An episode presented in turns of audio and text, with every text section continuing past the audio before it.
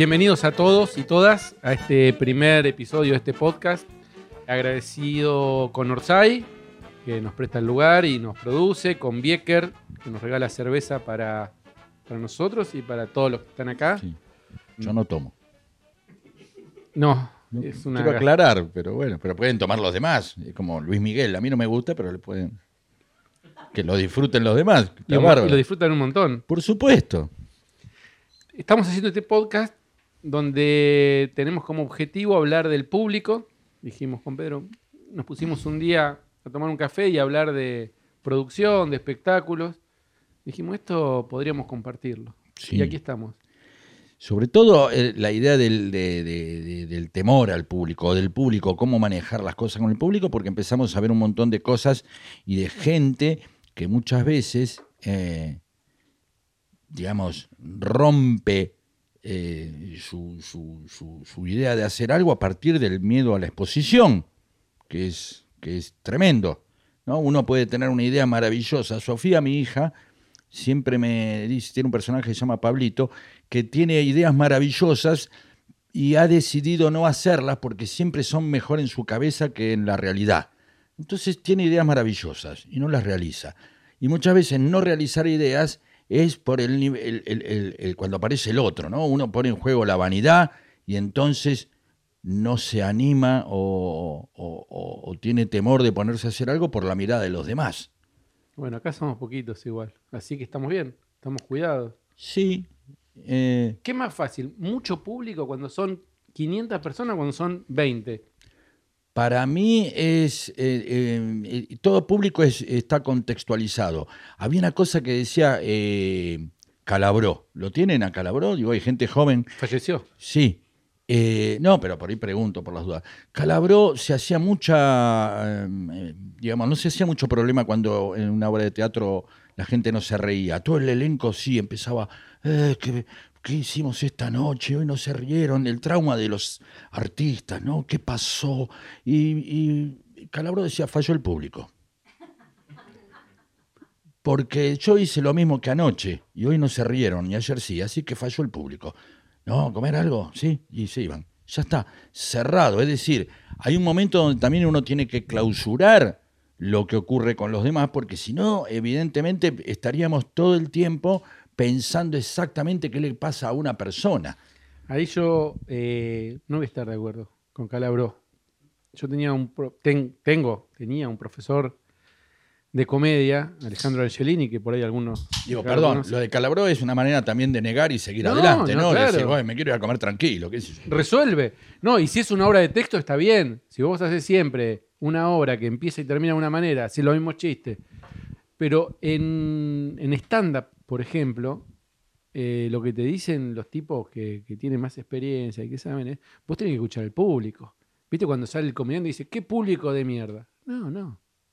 Hice lo mismo que la semana pasada, se cagaron de risa y ahora no se ríen. Bueno, el problema lo tenés vos, no el público. Vos tenés que pararte, leer qué está pasando, mirar las caras, darte cuenta por dónde tenés que ir, si tenés recursos. Capaz que no tenés recursos y tenés un texto y tenés una cantidad de chistes, como me pasó a mí una vez. En un. Contá, contá. Yo eh, tuve un pasado de comediante de stand-up. eh, de- al inicio, del- al- cuando empezaba el género. Y una gente, yo hacía un espectáculo con otros compañeros y compañeras, compañeres en el Bululú. Y vino una gente y dijo, esto es espectacular para eh, los 25 años de casado de mis padres. Nos gustaría contratarte. Bueno, bueno, bueno, hay un dinero, hay un evento, hay que ir. Eh, y yo tenía una rutina, no tenía recursos, no tenía experiencia, no te- yo tenía 15 minutos que funcionaban en el contexto de un lugar a la gorra, A una hora, a una hora, con en un un lugar. público. Y tampoco que funcionaba siempre. No, pero hay un contexto. digamos todo. El, el- el- el público es un contexto. El público es el público y su circunstancia, podría decir Ortega y Gasset. Ahora vamos a ver cómo este mismo material, qué es lo que ocurrió. Ya sabemos que Era no un funcionó. salón de evento en calle Belgrano, en Congreso, Avenida Congreso, casi Cabildo. Eh, para empezar, el micrófono, el cable, estaba el DJ arriba y yo estaba abajo, y el cable estaba medio que me tiraba. No, no era cómodo. No era cómodo, había una escalera. Ay, ay, ay. Eso ya dificultó un poco. Y después yo tenía un material escatológico, por decirlo de alguna manera. Claro. Y que versaba sobre el orgasmo femenino y algunas cuestiones que a la gente no la conmovió. No la conmovió. Dije, bueno, voy por otro lado. Tampoco se sintió en tema con mi propuesta artística. Y bueno, y lentamente una rutina de 15, 16 minutos se convirtió en 7 y me retiré. A, a- a correr. Sí. Me pidieron disculpas después igual por, por la situación. Claro, lo que pasa es que uno ahí muchas veces. Nunca más, ¿eh? No, no, pero no, no te hizo. Bueno, pero fíjate que una persona, después de una experiencia así, puede abandonar el género o puede abandonar el escenario después de algo, porque es traumático, porque es una piña al ego, es una piña a la vanidad. Y entonces uno, ¿cómo vuelve ahí? Sobre todo cuando quizás uno no ha medido su tolerancia al fracaso, que es importante en cualquier género o cualquier a ver, hay fracasos que son más importantes. Un cirujano fracasando o un ingeniero fracasando con un puente es algo más terrible que un estandapero fracasando. No ocurre nada, ¿sí? No es tan grave. Un cirujano fracasando es un problema. Eh, entonces ahí hay una medida que es precisamente lo primero que vamos a notar en esta guía para gente que se quiere iniciar frente al público en algo, en lo que sea, ¿eh? porque esto te puede pasar escribiendo un cuento, haciendo un video o simplemente bailando, que es los demás, ¿sí? Los demás, el éxito muchas veces no depende de lo que uno hace, sino que depende de los demás. Los demás son una circunstancia, entonces hay que entender en qué momento el fracaso no es uno, sino el contexto en que estuvo. ¿De acuerdo? Y esto es lo que te ocurrió a vos. El mismo humor es el mismo chiste que funciona con tus amigos, no va a funcionar con tus suegros. Vos decís, bueno, fui al lado de unos amigos. ¿Y qué tal? Ah, me tiré un pedo y, lo hice sonar como una canción de Fito Páez porque cierto mérito que tiene el tipo, una, a- Un talento. un talento que oh, vez que pienso, ¿no? Y de pronto dice, ah, voy a la reunión del bautismo de... Y voy a hacer la misma. Y no, es otra cosa. El chiste que funciona con tus amigos no va a funcionar con Beatriz Arlo. ¿De acuerdo? Esto es lo primero que estamos viendo, que hay un contexto. No, no. eh, para mí, eh, y esto no es. eh, en esto estoy como calabró. Sí. La culpa fue del que me convocó. Obviamente.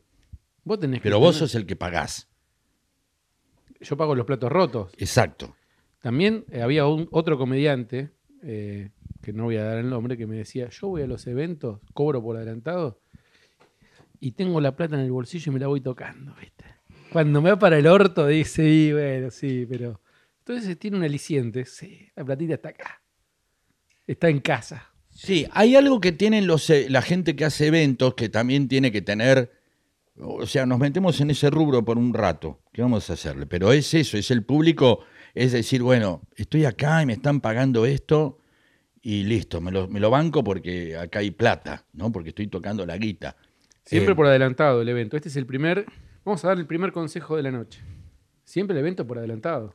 Bien, Todo. sí. No hay que dejar ninguna puerta abierta a que haya una duda de algo. Eh, luego entender que en el evento, eh, un consejo que una vez me dio Tato Bores, que tiene que ver con eso, que decía Tato Bores, las funciones gratis nunca tienen un público agradecido, porque es gratis.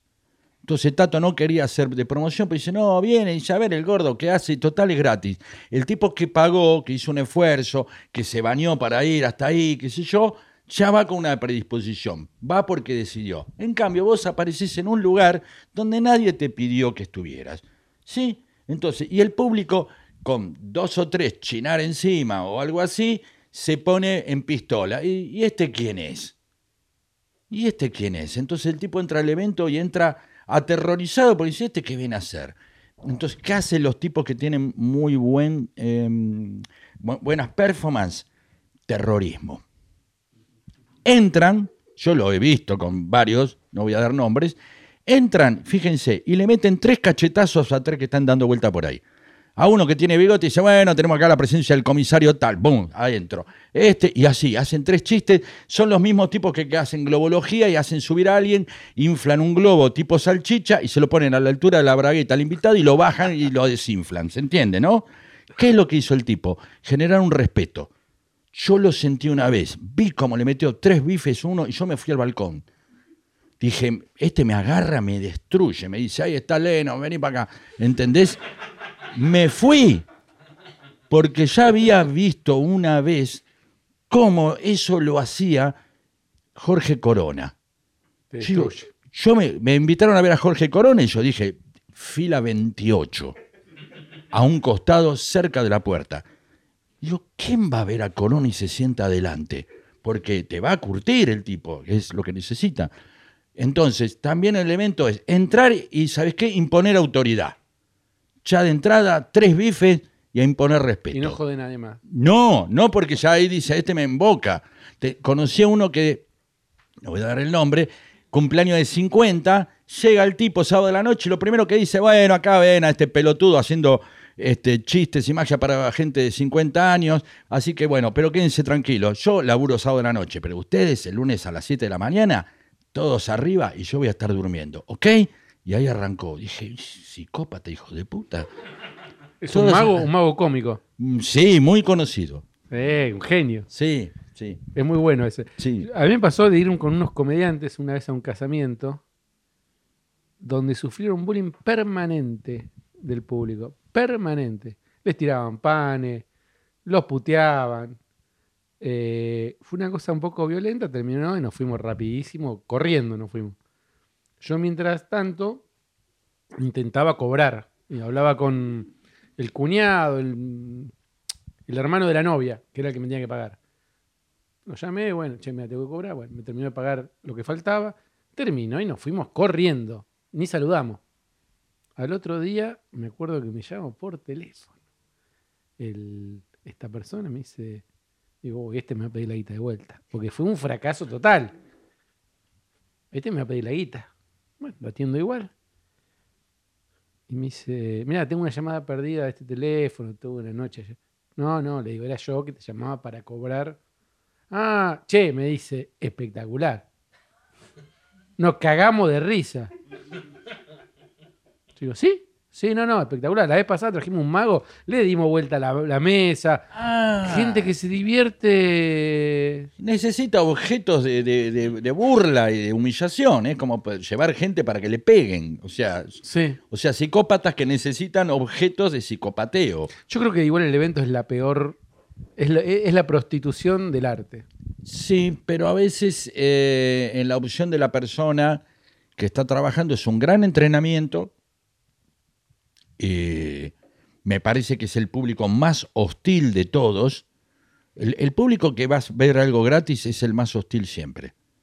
Es el mismo público que por ahí, eh, cuando una persona va a hacer algo a un festival o un lugar donde eh, en medio de una exposición o una feria de libros se sienta gente que está recontrapedo. Esta gente. Por ejemplo, sí, pero se le ha cobrado algo. Pero es Ah, algo que tiene que ver con. Pero menos de 50 centavos de dólar. Sí, pero, 10 tu- centavos de dólar. 10 centavos de pero, dólar. Pedro. pero tuvieron que hacer. eh, Con esto no quiero decir que siempre hay que cobrar y eso se puede hacer eh, gratis, las cosas, uno lo puede hacer a beneficio. Eh, De hecho, si uno lo hace ya a beneficio es otra cosa, o un festival, o yo muchas veces voy a centros culturales y hacemos charlas y no cobramos, pero bueno, es con, con un fin este, eh, benéfico. Eh, es el público más hostil porque no ha decidido del todo ir a verte. Entonces hay algo ahí de eh, donde vos te convertís en un objeto de descarte. Perdón, y en una fiesta que te querés chamullar una mina, querés bailar, y hay un chabón que se pone a hacer. Oh, dice. Claro. No solo no te fueron a ver, sino que los estás interrumpiendo. Sí, eh, a veces yo hice un sketch con Diego en base a, un- a una cosa que nos había pasado en General Pico, que se llamaba, eh, un restaurante que se llamaba Uy, la concha de su madre y show.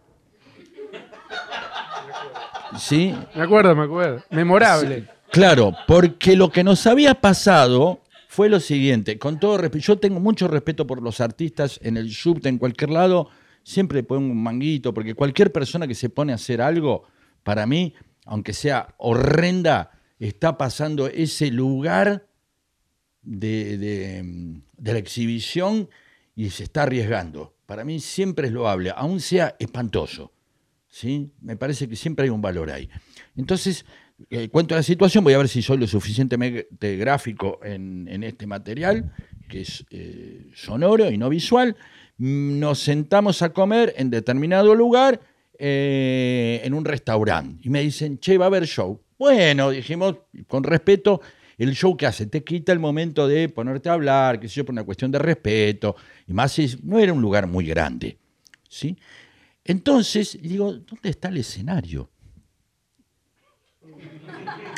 Yo estaba sentado como vos en este momento en una mesa que éramos una mesa de ocho, todo el elenco, técnicos, etcétera, etcétera, de una gira. Y en la punta de una mesa. ¿Dónde tocaba el tipo? En la punta de la mesa donde estaba yo. Es decir, comí toda la noche con un tipo tocando canciones de Guillermo Guido, de al lado, o sea, al lado, ¿entendés? Y toda la gente mirando, y, claro, yo incluso me, me sentía como que molestaba, y el tipo cantaba y todos miraban y yo tenía que comer delante de eso. Es decir, ¿y qué le voy a decir al tipo? Nada, cortala. Ni siquiera podía hablar porque estaba todo el tiempo. Estuve, nunca estuve tanto tiempo fingiendo este, eh, placer y agradabilidad sonriendo. Y el tipo en un momento, y aparte el, el peor momento también, que es un parte, ya termino esta parte, que es cuando el que canta te mira. Ay, te cagó. Te cagó. El tipo tocaba y me miraba, pero no, me miraba con, con onda, no con, ay, te voy a coger, no, simplemente, y me cantaba, viste, cuando amas a alguien, y yo, oh, Dios, y le tenía que sostener porque soy buen tipo, entonces le sostenía, ¿no? Digo, ¿por qué no te vas a la concha de tu hermana y que hubiera querido hacerlo? Pero no, eh, y yo digo, qué curtido este tipo, cómo se curte la gente esta, yo los admiro mucho. Hablábamos antes de venir a grabar acá en el camarín que el artista, el comediante, siempre se queda con el que no se ríe, con el que no aplaude. Hacen así algunos. vos, eh, bueno, acá hay comediantes, hay gente del stand-up, hay gente de la comedia, hay gente del mundo del espectáculo en la audiencia. Vamos a decir una cosa antes. Estamos en la tienda Orsay, es una librería, no es un auditorio, no es nada. Se armó acá un, un lugar. Estamos acá, puede venir alguien y comprar un libro. El lunes a la noche y puede pasar cualquier cosa, digo, por si escuchan un ruido, que no se asuste la gente. Entonces, esto, de que eh, siempre nos quedamos con. Nos quedamos, no, se quedan los artistas ¿Pero con vos te el- pasaba eso también cuando estabas arriba del no, escenario? No, no, yo no- nunca llegué a mucho más, no, tampoco se reían tanto. Se reían, no llegaba a percibir que había uno que no se reía. Pero si te parece, voy a dar el segundo consejo para cuando pasa eso. ¿Saben cómo desarticularlo eso? Cuando hay alguien que en una audiencia no se ríe. Hacer reír a los de alrededor. No. Bueno, eh, están todos así, nadie va a aplaudir, ni la persona que vos querés que va a aplaudir o que a vos te gustaría que aplauda, no aplaude. Cuando querés aplaudir, aplaudí, aplaudí, no, en serio, aplaudí. Y hace que toda la gente aplauda. Lo das vuelta Lo vos das vuelta, solo. lo das vuelta cuando, porque la gente no sabe si el otro hizo así para, para sonarse, para Ah, rascarse. buen truco. Lo empujás a lo que. ¿Qué querías? ¿Aplaudir? Aplaudí, aplaudan todos. Y la gente aplaude. Mirá. ¿Querés Yo- aplaudir? Aplaudí. Apla- aplaudan todos, la dejen solo. muy bien. Y saqué un aplauso. Muy bien. Ni- ni- si- si- sin ser gracioso, mira lo que te digo. Se abren dos temas acá. No sé por dónde empezar. El primero, el síndrome de estar observando a aquel que no acepta es básicamente, se puede llevar a cualquier rubro de, la vida. Es decir, si uno pone comentarios, nos pasaba con Diego, che, eh, mirá todos los comentarios que hay del sketch que subimos. Mirá este hijo de puta. Eh, chorro, otra vez lo mismo. es el poder del psicópata y que muchas veces tiene esto. Y ah, hago esta prueba. Hoy la hice con ella, con Rocío. con Rocío. Le pregunté, si hay 10 personas eh, o eh, que piensan que sos una persona hermosa. Y hay otra que te dice, Rocío es una flor de cagadora. ¿Y en quién, en quién pensás en averiguar? ¿En los nueve o diez que hablan bien? ¿O querés saber ese que te putea? ¿Querés saber ese? Ese es la no aceptación lo que más nos llama la atención. Rápidamente los que están...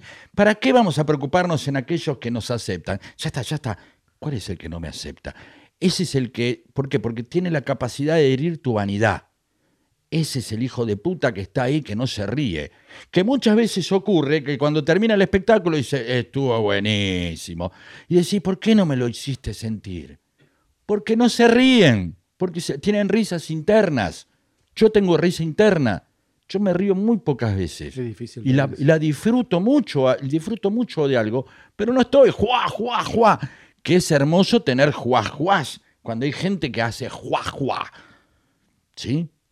¿Por qué existía la claque? ¿Ustedes saben la historia de la claque? Todos. La historia de la claque o claqué no empieza en los programas televisivos donde hay tipos que le pagan por tener incluso algo que es maravilloso, risas de camarógrafos.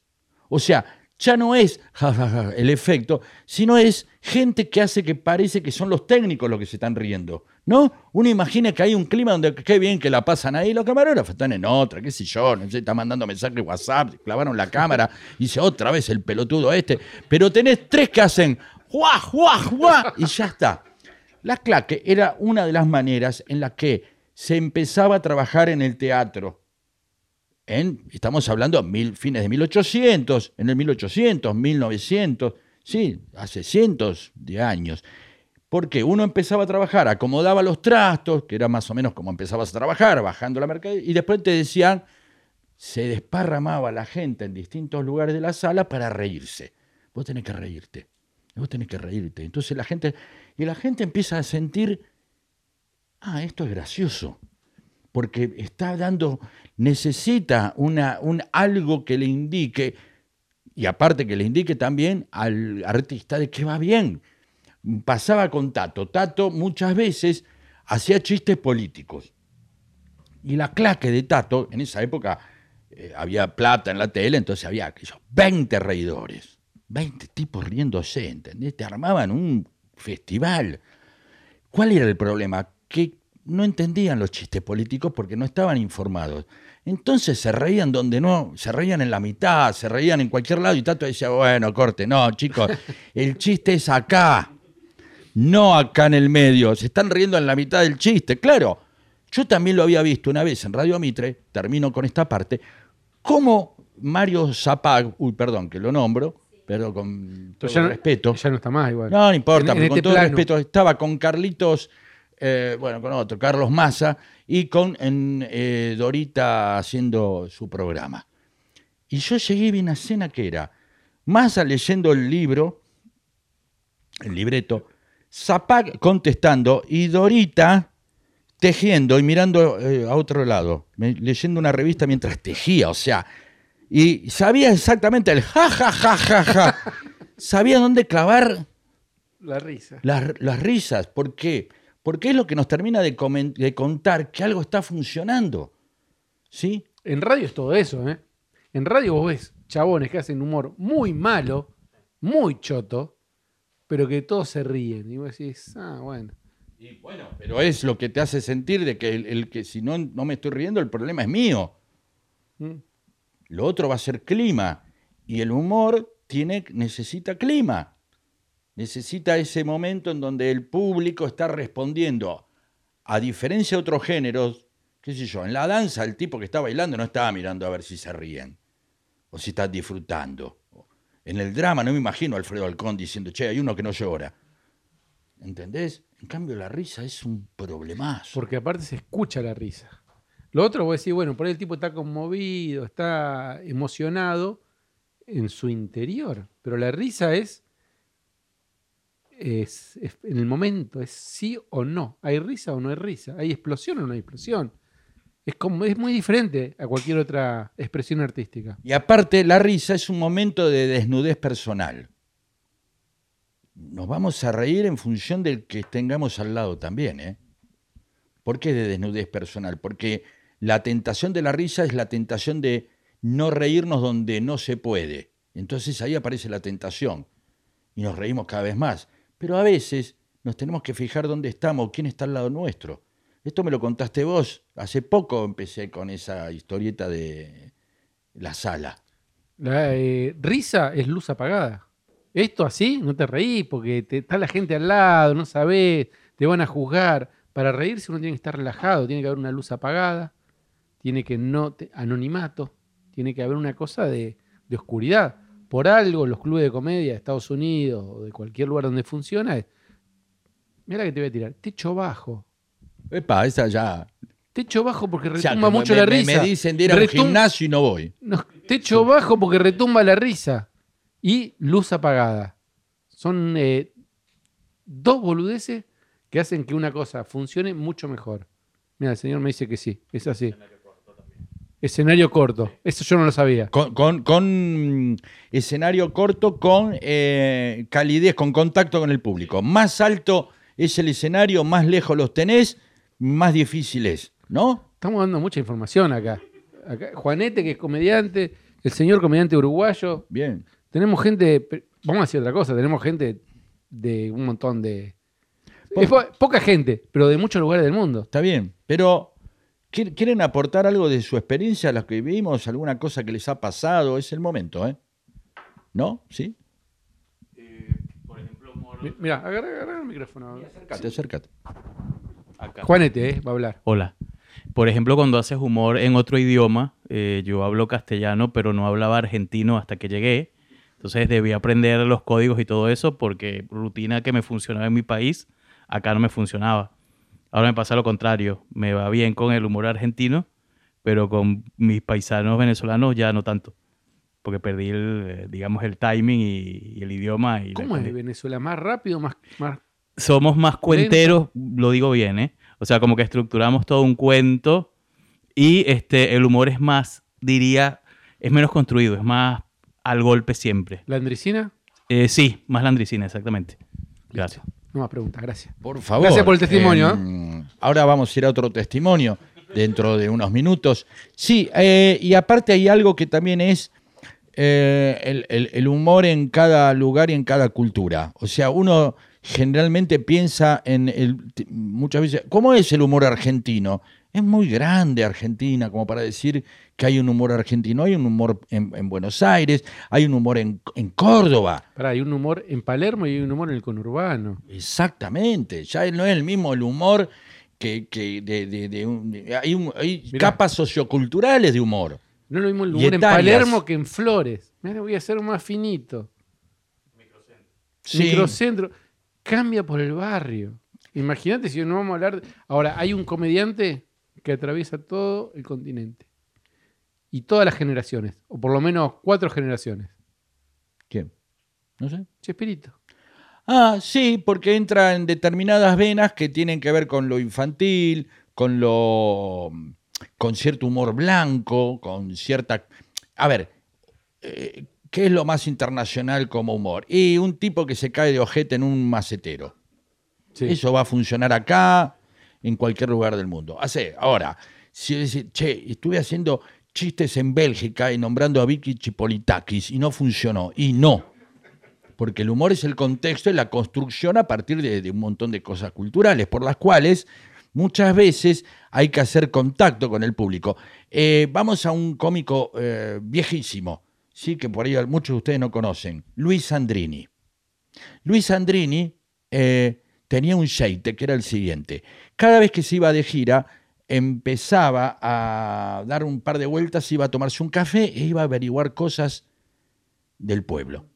¿Sí? Entonces, en algún momento, ya entrada la obra, decía, "Ah, vengo de la, de, la de la farmacia de Lupo. Y, eh, la gente "Ah, nos conoce, hay algo, encontraba en contacto enseguida, sí, como algo de lo que está pasando ahí. Siempre Edgardo Cavior, un gran amigo mío, me dice, no hay manera de fallar muchas veces si uno no empieza con una verdad que le está ocurriendo o algo que está viendo ahí.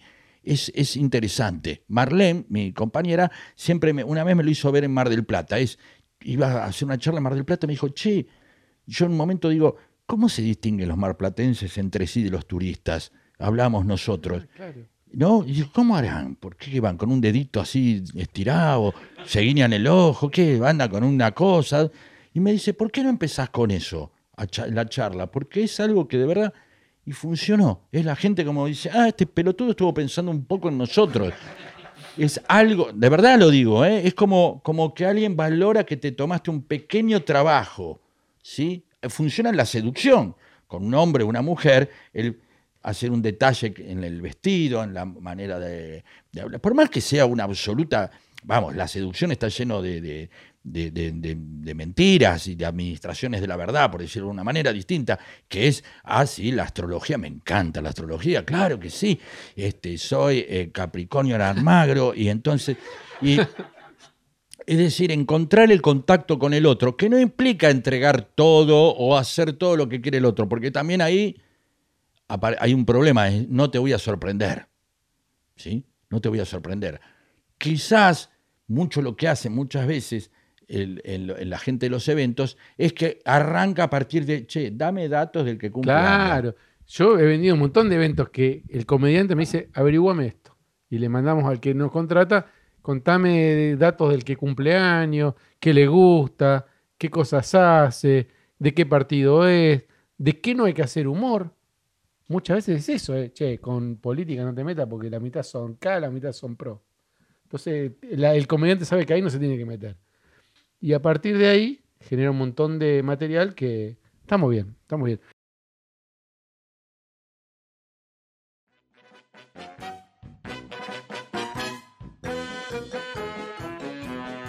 Dijimos que había gente de Venezuela, que había gente de Colombia. Y hay gente de Uruguay también. Germán Bernardes. También nos trae un secreto para el escenario.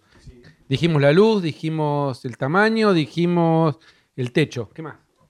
Eh, hola, la ubicación del escenario es importantísima, sobre todo en un club de comedia, que no tenga, por ejemplo, un pasaje de gente por adelante del escenario, una puerta del baño en uno de los costados, eh, porque tenés gente pasando. En Montevideo hubo un club de comedia, un club de comedia muy entre comillas, que actuabas atrás de la barra y entre donde estabas vos y donde estaba el público estaban los mozos, las que servían las mesas, la gente que entraba de afuera y pasaba para otra parte o para el baño, y recién después de toda esa trinchera estaba el público. Entonces, eso te corta la conexión con la gente que decía recién Pedro, que no, no funca.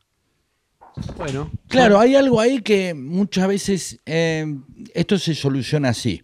No, no, eh, eh, yo no, no me siento un stand-upero, sino que hago charlas, pero también todo este tipo de cosas que las que van apareciendo, ¿no?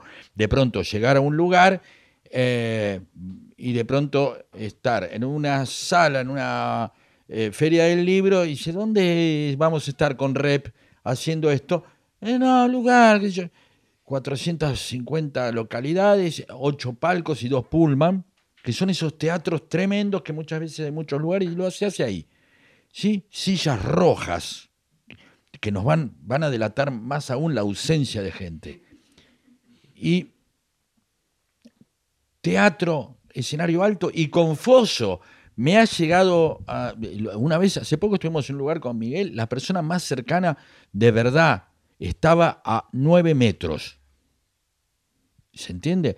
La zafamos igual, ¿eh? Le pusimos una onda, pero la energía es, es- entonces, recomendable. ¿Cómo es el lugar? Mandame una foto, ¿cómo es el lugar? Hay dos salas, una de 100 y una de 300. ¿Cuánta gente calculás que va a venir? 120, dame la de 100. Qué gente. Es increíble. Un lugar eh, de 100 personas eh, con 80 es un éxito. Esas mismas 80 en un lugar, en el Luna Par, obviamente es un fracaso. Entonces, averiguar siempre cómo es el lugar. ¿sí? Eh, mm, es el efecto que con Caviar le decimos la dominga. Es, mandame el dato como es. No se pueden enterar cómo es el lugar cuando llegan. hoy llenamos, ¿eh? Tenemos gente parada. ¿Qué hice hoy? ¿Qué Eh, te dije hoy? ¿Cuánta gente va a haber? ¿Cuánta gente va a haber? ¿Cómo es el lugar? 130 personas. Con 10 estamos bien. ¿Sí? ¿Por qué? Porque de verdad, porque uno siente eh, el, el efecto de algo no es... La gente cuando va eh, a un lugar y se siente que son poquitos, no es un problema nada más que el tipo que está arriba, es- le das un problema a la gente que está abajo. ¿Por qué? Porque es, estamos en un lugar más desolado, quizás yo cometí un error en venir acá. Es el mismo efecto por el cual la gente compra muchas cosas que son exitosas y no compra cosas que no lo son. ¿De acuerdo? Por el mismo razón que vamos a, a un bar y vemos que no hay nadie, sospechamos. Rápidamente, ¿por qué no hay nadie? ¿Por qué al lado sí? ¿Por qué al lado hay gente? ¿Por qué promocionan tanto? ¿Qué les pasa a ustedes cuando se, pueden, se van de vacaciones a veces? ¿Sí? ¿Qué les pasa cuando van a un lugar de vacaciones? Sabemos que en cualquier lugar de vacaciones hay locales malditos. En todo barrio hay un local donde nada funciona. Es un vórtice de fracaso en forma inmobiliaria en la cual nunca va a funcionar nada. Y la gente de, esos lugares turísticos nunca le dice al tipo que está contento poner, y pone waffles eh, Gabriel, ¿no? Y, y lo ven al tipo en noviembre pintando y nadie le dice, yo otro más. Dice. Entendé que se la va a poner todos los años, se la pone alguien.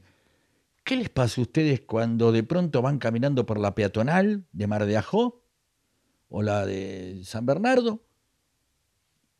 Y alguien viene y les dice, pasen acá y les da un volante para comer en un lugar. ¿Qué les pasa?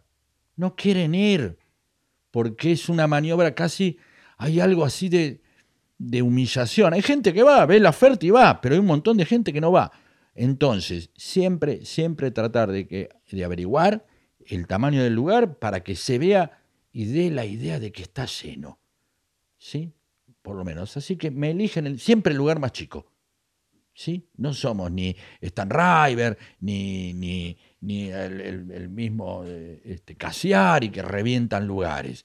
Vamos, so- somos, sí, me siento orgulloso. Soy Aldo Civi, soy platense, soy el porvenir de Herley y me la banco. Y le ganó a San Sí. Telmo. Y, ¿eh? Y le ganó a San Y Telmo. le gano a San Telmo y soy feliz, porque un gol es un gol en cualquier lado, en el Real Madrid o en San Telmo.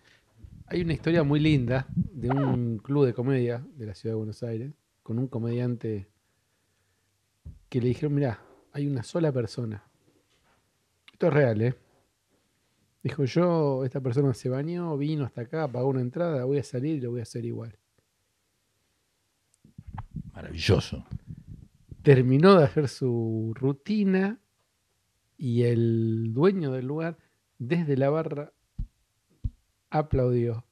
Porque la persona se sintió tan mal en la mitad del... Se levantó y se fue.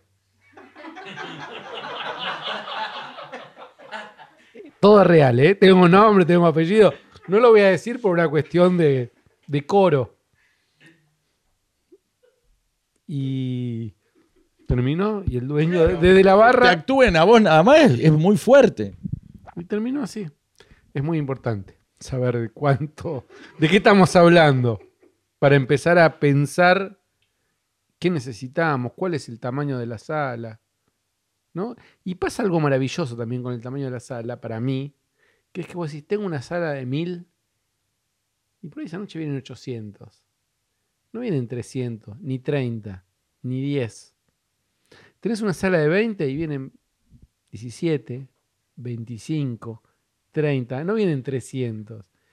Hay una cosa de que el público, por una cuestión de mágica, no sé cuál es la explicación, más o menos se acomoda a la, a la capacidad de la sala. No sé cuál es la explicación. a Había eso. gente parada, Sí. es la frase. Che, había gente parada. Sí, obviamente le hicimos en una sala similar a un cajero automático, poner, Ah, ¿no? Y había gente parada. Da calidez, da eso. Todos nos vamos contentos. Todos nos vamos contentos. Es decir, hay algo que ocurre también en, esta idea de la, que es la percepción. La percepción, la percepción de la... Es, es todo, toda una fantasía en la que tenemos algo alrededor en la cual el placer que siente una persona, más bien que una persona va a sentir un placer enorme actuando para 500 personas y que se rían, pero si vos actuás en un lugar para 30 y se ríen, ¿quién te quita ese placer? ¿Qué es un gol más importante el que hice en el Real Madrid o también es un gol importante el que hice en, eh, jugando en el Porvenir o aún en Na- nadie dice, ay, bueno, no voy a festejar este gol porque estoy jugando con mis amigos. Un gol, perdón, ¿no? A veces el fútbol siento que es un lugar donde uno eh, abusa de sus metáforas, pero creo que el fútbol está, se ha hecho para que usemos sus metáforas. Eh, nadie te va a quitar ese placer. ¿sí? Entonces, medirlo así, pensar en los demás, porque la persona también que va a un lugar que está medio vacío, también siente algo raro, ¿o no? Totalmente. Te voy a contar otra, otro aprendizaje que tuve. Trabajaba con un artista, no voy a decir el rubro, en una sala, que no voy a decir cuál es, que no podíamos llenar nunca. Nunca la podíamos llenar. Siempre iba bien, pero no se llenaba. Las entradas estaban a 5.000, no se llenaba. Un día me dice, vamos a poner a 10.000 las entradas con un 50% de descuento. Y se llenó siempre. Exacto, hay una percepción. Una vez estaba con Dante, mi hijo, en Uruguay, y pasamos por una vidriera, y, de- él era chiquito, tenía oh, 10, 9 años, decía, después, off, sale, ¿sí? Eh, lo mismo en uruguayo, pero sale, off, qué sé yo, eh, 20%. Y entonces él me decía, Claro, pero para que yo vea que eso sale un 20% menos, tendría que haber venido hace un mes y ver y anotar el precio y hoy entender que está un 20% más barato. Si no, ¿por qué voy a ir a comprar y creerme que está el 20% más barato? Es decir, hay algo que tiene que ver precisamente con una cierta eficientismo capitalista que tenemos encima, en donde todo lo vamos a tener que aprovechar. ¿sí? En donde todo vamos a tener que tener una oportunidad todo el mundo siempre dice, quedan pocas entradas. Y si quedan pocas, ¿por qué te haces tanto quilombo si quedan pocas? No diga nada. ¿Por qué te...? Claro, quedan pocas entradas. 5.000 afiches, pone el tipo. ¿ok? Y entonces no pongas, listo, gastaste más en afiche en el aviso que decir... Y sin embargo te dicen, ah, quedan pocas entradas, debe ser bueno. Y van todos corriendo, es como una corrida del dólar. ¿no? Cuando todos empiezan a correr, es decir, y un último efecto para suponer cómo podemos generar algo que al final lo hicimos. Las preguntas quedarán para otro día, o vamos ahora, ¿no? ahora Las preguntas de la gente, que es el mismo efecto. Muchas veces, eh, haciendo teatro con Diego, con Fabio, con Montalbano, muchas veces decíamos, como las primeras filas en muchos teatros la gente no las agarra porque está el escenario muy alto y ve mal o tiene miedo que el humorista se meta con ellos, siempre había dos o tres lugares. De hecho, en el teatro la primera fila no es la mejor, la mejor siempre es la 5, la 6. No, cuando vos te quieren quedar bien con vos, te mandan a la fila 6, que es la fila pistola, donde ves... eh, eh, Estás cerca, pero no estás pegado. no estás pegado, ves las expresiones de los actores, tenés una dinámica visual que puede abarcar todo el escenario. Si te mandan a primera fila, no te creas. Eso, primera fila es si vas a ver a McCartney. Sí, si no, no. Eh, y entonces decía, bueno, nos vamos adentro. Hoy vamos a hacer que la gente se ponga de pie. Entonces hay dos efectos.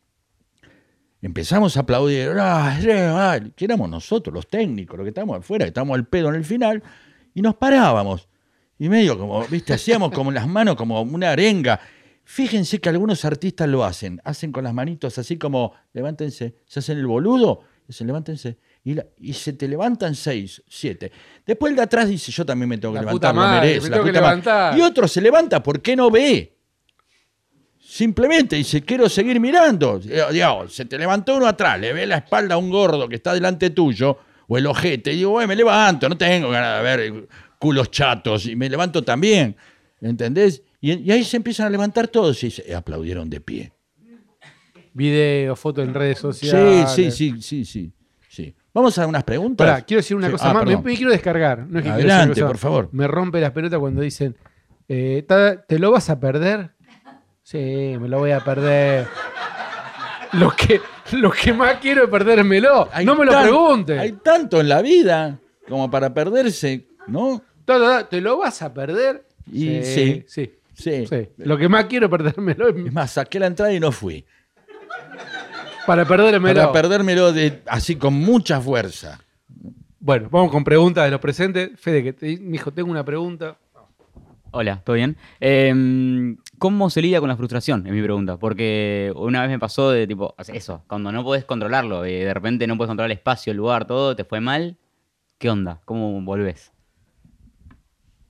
No, no, no, no volvés. Para mí, no. Para mí es fingir demencia y seguir. Es la única forma de, avanzar en esto. Si vos te, te- Yo, mira, le voy a decir una cosa que no debería decir, que es la gente que se sube a un escenario a hacer reír o algo, eh, no tiene, tiene desfasado el amperímetro del ego. Es una persona que no es normal. Es una persona capaz de pasar por eso y sobrevivir. Eh, por eso yo no lo hago, digamos. Para mí hay dos, dos o tres clases de artistas. Eh, el artista que sube otra vez a comprobar y a poner en juego su vanidad. Porque es eso, otra vez. ¿Y para qué?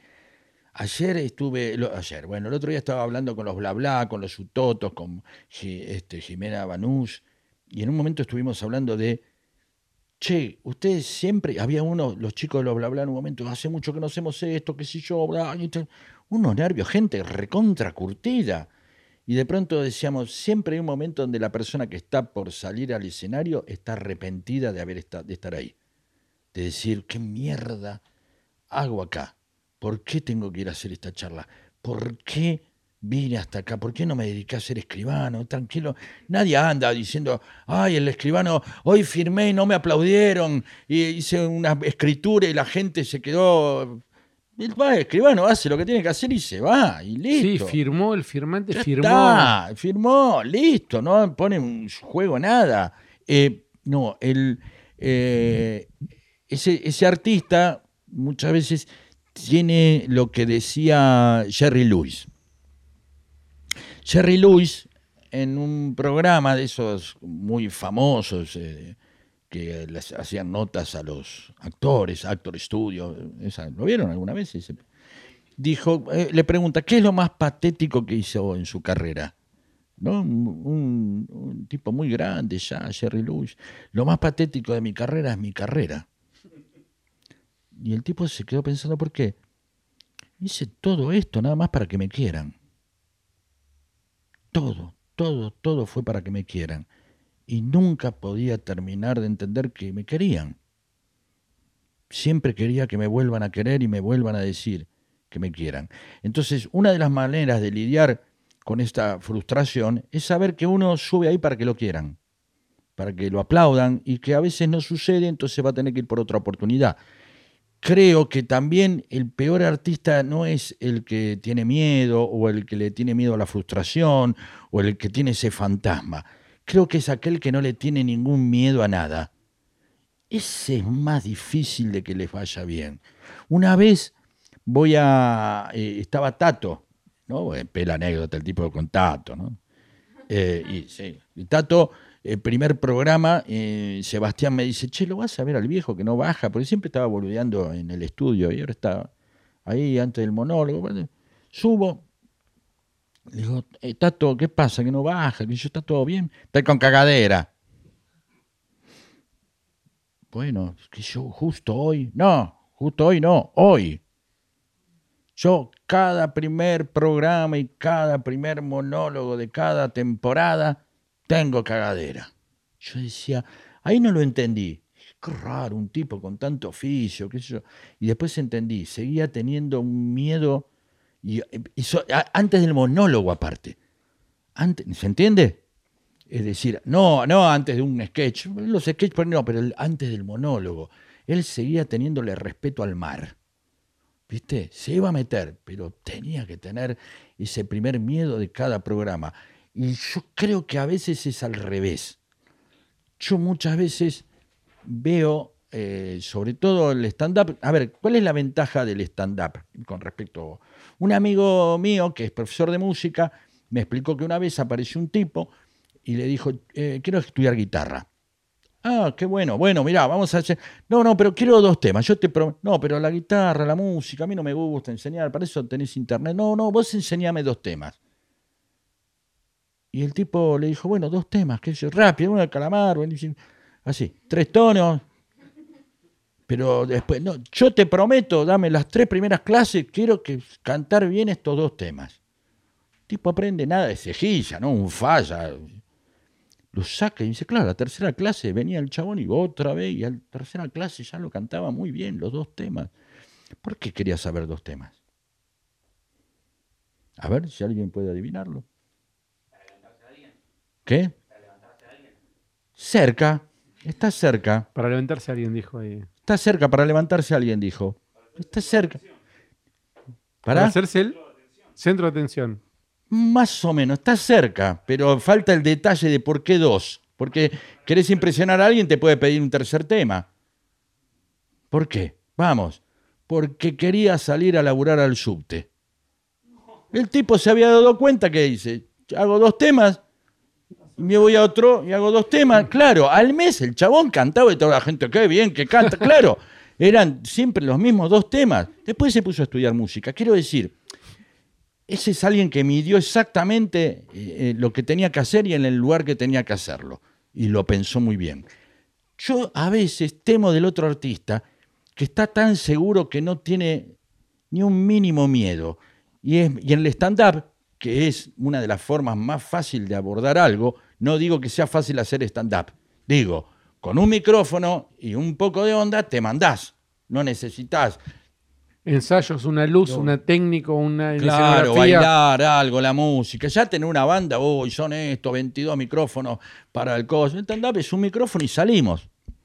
Y a veces veo a algún stand-upero y digo, puta madre, ¿no tiene un amigo? Que le diga que no es gracioso, porque está como enganchado, está tan encerrado, y digo, uno necesita leer, y está bárbaro que se mande. Yo siempre hay que premiar la audacia, pero la audacia está muy cercana a la inconsciencia, es cercana. ¿Viste? Eh, ¿Viste la diferencia entre cauteloso y cobarde y entre valiente y pelotudo? Está ahí, está ahí. ¿no? Entonces, yo digo, siempre hay que tener un miedo sano, tener gente que lo chequee a uno, que le vea el material, que no sea lo suficiente bueno para que le diga, ah, está bárbaro, ni lo suficiente psicópata para que le diga que todo está mal. Hay que encontrar también a los referentes, ¿no? Y eso muchas veces vos como productor has sido referente, ¿o no? Para, para que te cuiden de eso, ¿o no? Totalmente, totalmente. Había un, un maestro que nos decía cómo abordar a alguien cuando veías algo que no te gustaba. ¿Cómo hacía con decirle a alguien, che, ¿qué te pareció? Y vos le tenías que decir. Eh, había dos formas. Una era muy buena, que era decirle increíble. ¿Qué te pareció? Increíble. Como. Esa es una bastante respetuosa y la otra era decirle, ¿vos la pasaste bien? Bueno, al menos alguien en la sala la pasó bien. Eh, di- bueno, es una forma más, por ahí un poco más violenta. Sí, pero me parece que el que te cuida va a abordarte en un momento, no va a decir, uy Dios, esto es horrible, sino, che, viste, que eh, es ser amable también, ¿no?